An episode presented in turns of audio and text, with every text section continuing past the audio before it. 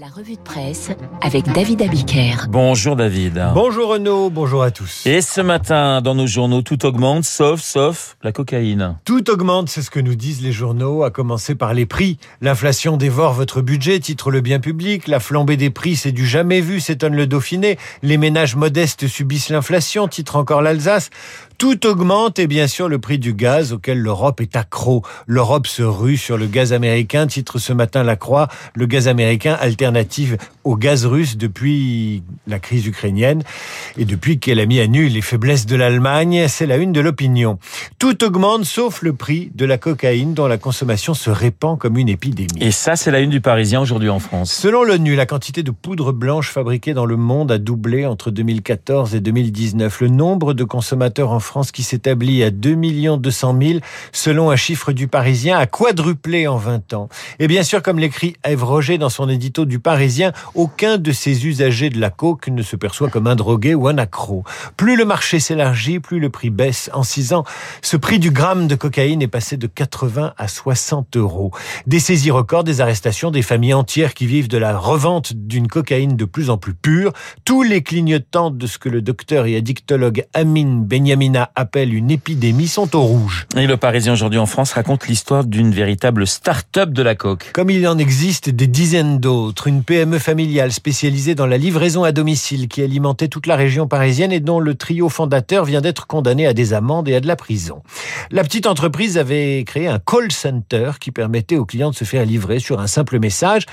Le journal raconte l'itinéraire d'Adrien, étudiant en comptabilité, barbu rondouillard, qui démarre dans le bâtiment, fait une déprime et se met à fréquenter les bars à Paris sportif où il s'endette de 10 000 euros. Il est repéré par un philanthrope qui lui propose évidemment de le sortir de là, de l'aider en lui fournissant un téléphone. Dans le téléphone, une clientèle. L'inconnu fournit 150 grammes de poudre à Adrien chaque mois, à lui de contacter cette clientèle avec le fameux téléphone. Au début, Adrien livre seul, mais ne tarde pas à embaucher son cousin et un ami. Ils investissent dans un véhicule de livraison qui va sillonner Paris. L'enquête va comptabiliser l'ampleur du trafic jusqu'à 900 SMS et 300 livraisons par semaine. L'affaire fonctionne tous les jours de 13h à 23h. Adrien propose même des promotions, envoie des messages groupés. Le commerce rapporte jusqu'à 3900 euros par semaine. Pas d'impôts, pas de charges sociales, pas de taxes mais une arrestation le 15 février dernier. Quant au dessin qui illustre le dossier du Parisien, il est signé rançon, comme souvent.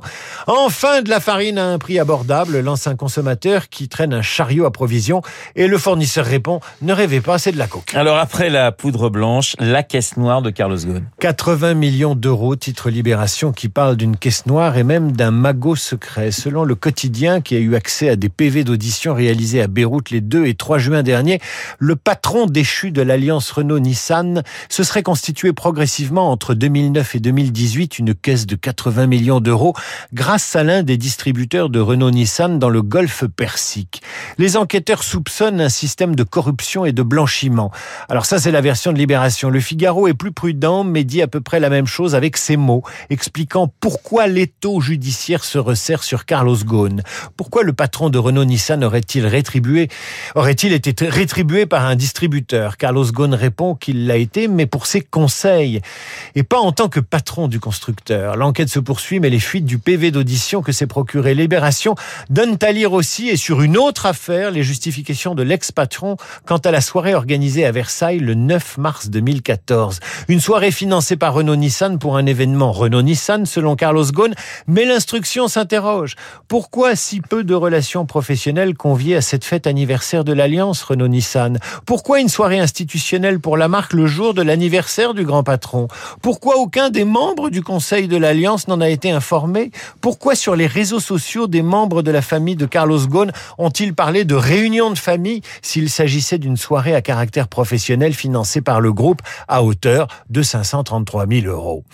À ces questions, Carlos Ghosn a répondu au juge que si la majorité des invités étaient des proches et membres de sa famille, c'est qu'il avait fallu remplacer les défections de certains invités corporate au dernier moment.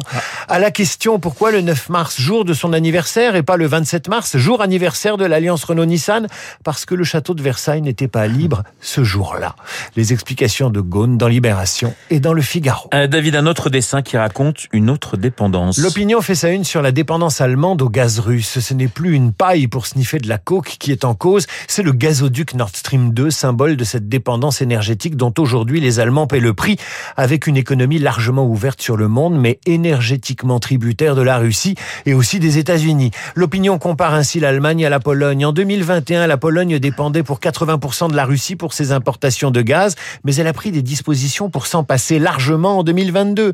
L'Allemagne n'importait que 54% de son gaz de Russie. Eh bien, elle se trouve aujourd'hui plus fragilisée que son voisin polonais.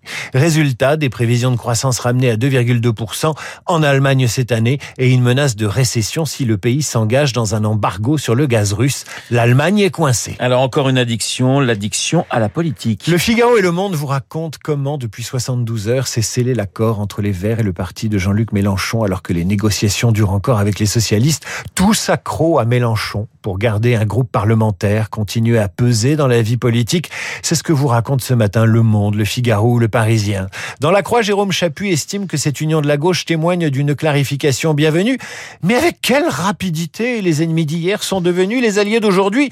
Voilà qui obscurcit un peu le tableau de ce rapprochement des gauches ennemis d'hier amis d'aujourd'hui. Dans son édito de l'opinion, Olivier Auguste s'amuse de voir les candidats malheureux de la présidentielle lâchés par leur parti sitôt la campagne terminée. Malheur aux vaincus. Anne Hidalgo dénonçait les ambiguïtés de Mélenchon. Son parti, le PS, négocie avec lui. Yannick Jadot reprochait à Mélenchon sa vision du conflit ukrainien. Les Verts sont partis et ont topé avec le leader insoumis. Valérie Pécresse se voulait l'incarnation de la valeur travail et du sérieux budgétaire. Ces deux thématiques ont été évacuées du programme LR pour les législatives explique l'éditorialiste de l'opinion. Bref, il en faut du courage pour se présenter à l'élection présidentielle, la perdre, perdre sa chemise et être ensuite abandonné par son parti. Un seul conseil à ces candidats malheureux, lire le nouveau numéro de Philosophie Magazine sur le courage. Il en faut pour rester accro à la politique.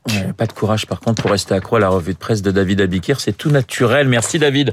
On vous retrouve demain pour euh, eh bien un prochain exercice avec autant de brio. Il est 8h39 sur l'antenne de Radio Classique dans un instant. Nous allons retrouver euh, dans Esprit Libre ma consoeur du Figaro.